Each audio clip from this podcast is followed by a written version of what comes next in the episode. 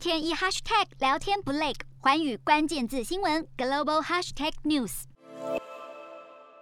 香港警察国家安全处整顿新闻媒体行动更进一步。二十九号一早，出动两百名警察，兵分多路，拘捕六名网络媒体立场新闻高层。港警持法庭手令，要以串谋发布煽动刊物罪要做调查，到陈朗生家中进行拘捕。他不只是立场新闻的副采访主任，同时也是香港记者协会主席。港警不止深入住家搜索，也到立场新闻的办公室搜查。消息指出，陈朗生一度在警方搜查时，在脸书开直播，但很快就被强行制止。根据香港媒体报道，这次被捕的对象包括立场新闻前董事、前总编辑钟佩权、周达志，甚至艺人何韵诗也在列，甚至还有现职或已经离职的立场新闻高层。总共三男三女，六人被捕，年龄在三十四岁到七十三岁之间。值得关注的是，确定被捕的其中一位是香港知名歌手何韵诗，他也在脸书发文证实指出，今早六点，警方国安处到他的住所，以串谋发布及复制煽动刊物罪拘捕他，现在已经被带往西区警署。网友也在底下留言，纷纷支持他，希望能够平安无事。